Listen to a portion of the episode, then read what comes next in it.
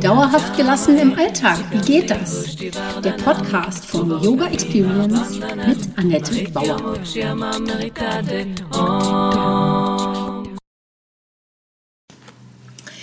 Hallöchen, schön, dass du da bist. In meinem Podcast zu dauerhafter Gelassenheit geht es heute um mehr Klarheit und Fokus im Leben. Was ist Klarheit? Ich habe mal wieder Wikipedia bemüht. Da sagt René Descartes, Klarheit und Deutlichkeit sind ein Kriterium der Wahrheit. Hm.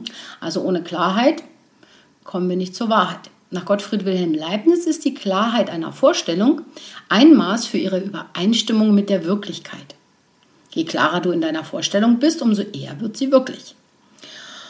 Und konkret, wenn es um die eigene Ausdrucksweise geht, da geht es darum, sachlich zu bleiben, einfache Sprache zu benutzen, also nicht mehrdeutig zu sein, Kürze und Einfachheit anzustreben und konkrete Beispiele zu finden, um das zu illustrieren, was du sagen möchtest.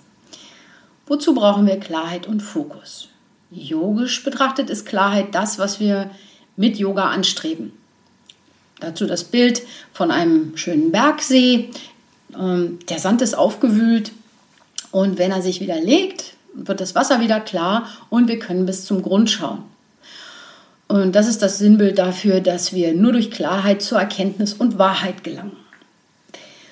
Fokus ist wiederum Konzentration. Wir benötigen sie für jede einzelne Aufgabe.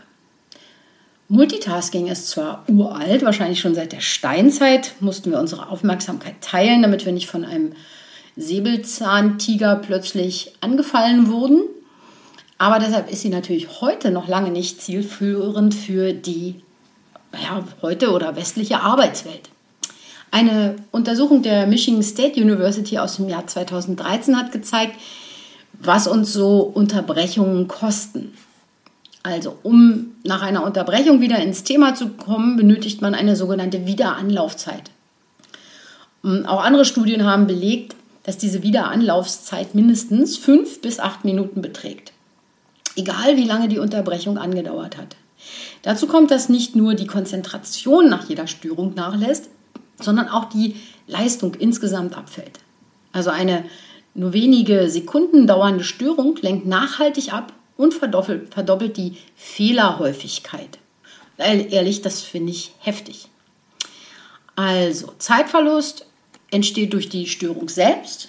Dann braucht man diese Wiederanlaufzeit.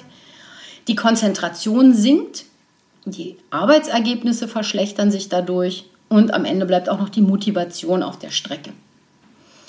Ich stelle dir dazu gerne eine Studie zur Auswirkung fragmentierter Arbeit in die Shownotes, falls es dich interessiert. Und jetzt kommen wir zu meinen Hacks für mehr Fokus. Die sind teilweise aus dem Yoga, teilweise auch aus anderen Techniken. Und um überhaupt fokussieren zu können, müssen wir erstmal gucken, was gibt es denn so für Aufgaben im Leben? Und über das äh, sogenannte Eisenhower-Prinzip teilt man das so in vier Bereiche auf, was wichtig ist und was dringend ist. Der Unterschied zwischen dringend und wichtig. Dringend und wichtig sind Aufgaben, also die, die beides sind, dringend und wichtig, sind Aufgaben, die unsere sofortige Aufmerksamkeit erfordern. Also zum Beispiel, wenn es brennt. Dringende Aufgaben sind immer sehr eilig, aber im Arbeitsleben tarnen sich da viele als wichtig und dringend, sind es aber deshalb noch lange nicht. Vielleicht hat das ja noch einen Tag Zeit, dann sind sie nicht dringend, aber immer noch wichtig. Wichtig, aber nicht dringende Aufgaben. Das sind Dinge, die uns zu unserer langfristigen Vision, zu unseren Wünschen und Zielen bringen. Wenn wir an diesen Dingen arbeiten, kommen wir meist in einen Flow, wir fühlen uns richtig gut. Deshalb sind sie auch sehr wichtig für uns, weil sie uns weiterbringen und unsere Energiespeicher wieder auffüllen.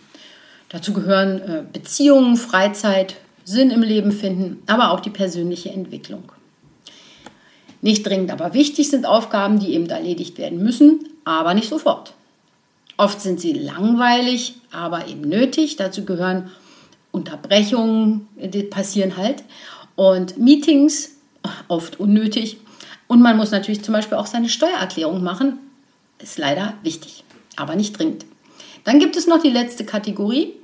Und darein fallen nicht wichtige, nicht dringende äh, Aufgaben, das sind Zeitverschwender. Das können sogar ganz angenehme Sachen sein, die aber eben Zeit fressen. Und von diesen unwichtigen Dingen sollten wir nicht zu viele machen oder sie nicht zu oft machen. Und am besten sogar ganz abstellen. Zum Beispiel Candy Crush spielen oder sonst wie irgendein Spiel am Handy äh, machen. Das macht zwar Spaß, lenkt aber von den Aufgaben ab, die für unsere persönliche Entwicklung wichtig sind. Und wenn du also das in diese Bereiche mal unterteilt hast, was so deine Aufgaben sind, vielleicht führst du einfach mal eine Woche so eine Liste, wo du einfach nur alles aufschreibst, was du so Tag für Tag machst und unterteilst sie dann in diese vier Bereiche. Und wenn du das identifiziert hast, dann ist es gut, danach das Wichtigste jeden Tag zuerst zu machen. Wenn etwas wichtig ist für deine persönliche Entwicklung, vielleicht kannst du das direkt nach dem Aufstehen machen. Und ähm, da dann eben auch genau dadurch auch täglich etwas für deine Ziele und Wünsche tun. Auch wenn es nur ein ganz kleiner Schritt ist, aber jeden Tag etwas in diesem zweiten Bereich zu tun. Dann geht es natürlich darum, Unterbrechungen zu vermeiden. Und auch einfach mal die Hefte ins Hand zu nehmen, in die Hand zu nehmen und die, deine Arbeitszeit zu gestalten. Also nicht nur sie zu erleiden, sondern ähm, daran wirklich zu gestalten. Also indem du einfach dein Handy ausstellst, wenn du was Wichtiges machst. Dann feste Zeiten vielleicht für dein E-Mail-Fach vorbehältst, wo du dann sagst, nein, ich gucke nur zwischen 9 und 10 mal ins E-Mail-Fach und dann wieder zwischen 13 und 14 Uhr oder nur am Abend. Und dann auch den Kollegen vielleicht Bescheid geben, dass du jetzt für eine Stunde konzentriert arbeiten möchtest. Dazu habe ich für dich ähm, auch noch die Pomodoro-Technik als Tipp oder als Anregung für dich hier, dass man sozusagen eine Zeitbegrenzung festlegt, in der du konzentriert arbeitest und alles andere zur Seite packst. Dazu stellt man den Wecker auf 25 Minuten ein. Das ist so eine Pomodoro-Zeiteinheit. Und in dieser Zeit bearbeitest du konsequent an einer Aufgabe, solange bis die Zeit abgelaufen ist oder der Wecker klingelt.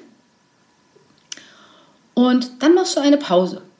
Und das solltest du auch nicht ähm, verpassen, das solltest du nicht weglassen, sondern wirklich diese Pause von fünf Minuten machen, dich bewegen, das Fenster öffnen oder einen Keks essen, was immer du in fünf Minuten machen möchtest, wonach dir ist.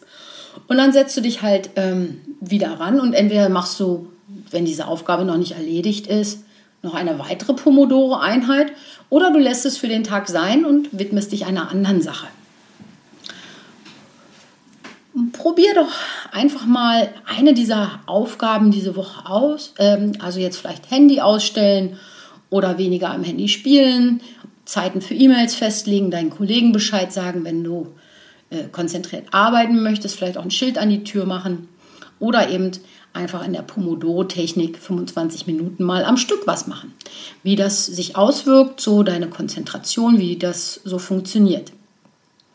Bau das immer mal wieder ein, jeden Tag etwas oder bleib eine Woche lang bei einer Technik.